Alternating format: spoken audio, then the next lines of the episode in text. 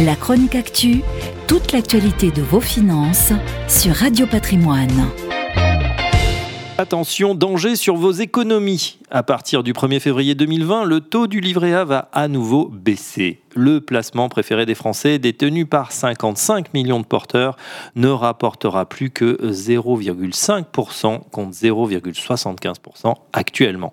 C'est un véritable coup de tonnerre dans le ciel pas si bleu de l'épargne en France et surtout une décision audacieuse pour le gouvernement.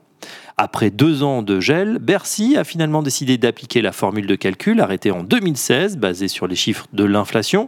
Celle-ci restant très basse malgré les efforts des banques centrales pour la relancer, la sanction est tombée, baisse de 25 points de base. Et encore, selon la formule, cela aurait pu être pire, on aurait pu voir ce taux baisser à 0,25%.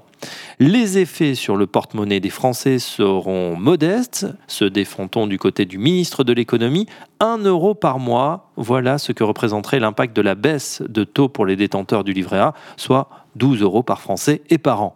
Un niveau estimé supportable alors que la question du pouvoir d'achat reste parmi les plus épineuses sur fond de tensions sociales. En revanche, une bonne nouvelle pour la Caisse des dépôts et consignations.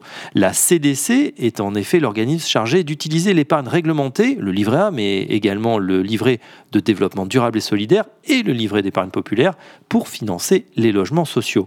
La baisse du taux de rémunération du livret A aux épargnants représente une économie de plus de 300 millions d'euros, soit la construction de près de 17 000 nouveaux logements. Plus que jamais, la question se pose, que faire de ces économies? Certes, le livret est sécurisé, garanti et non fiscalisé, mais il ne rapporte plus grand-chose.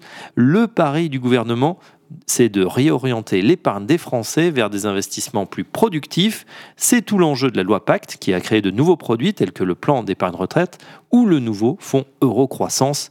Reste maintenant à savoir si les épargnants vont franchir le pas. La chronique actu, toute l'actualité de vos finances sur Radio Patrimoine.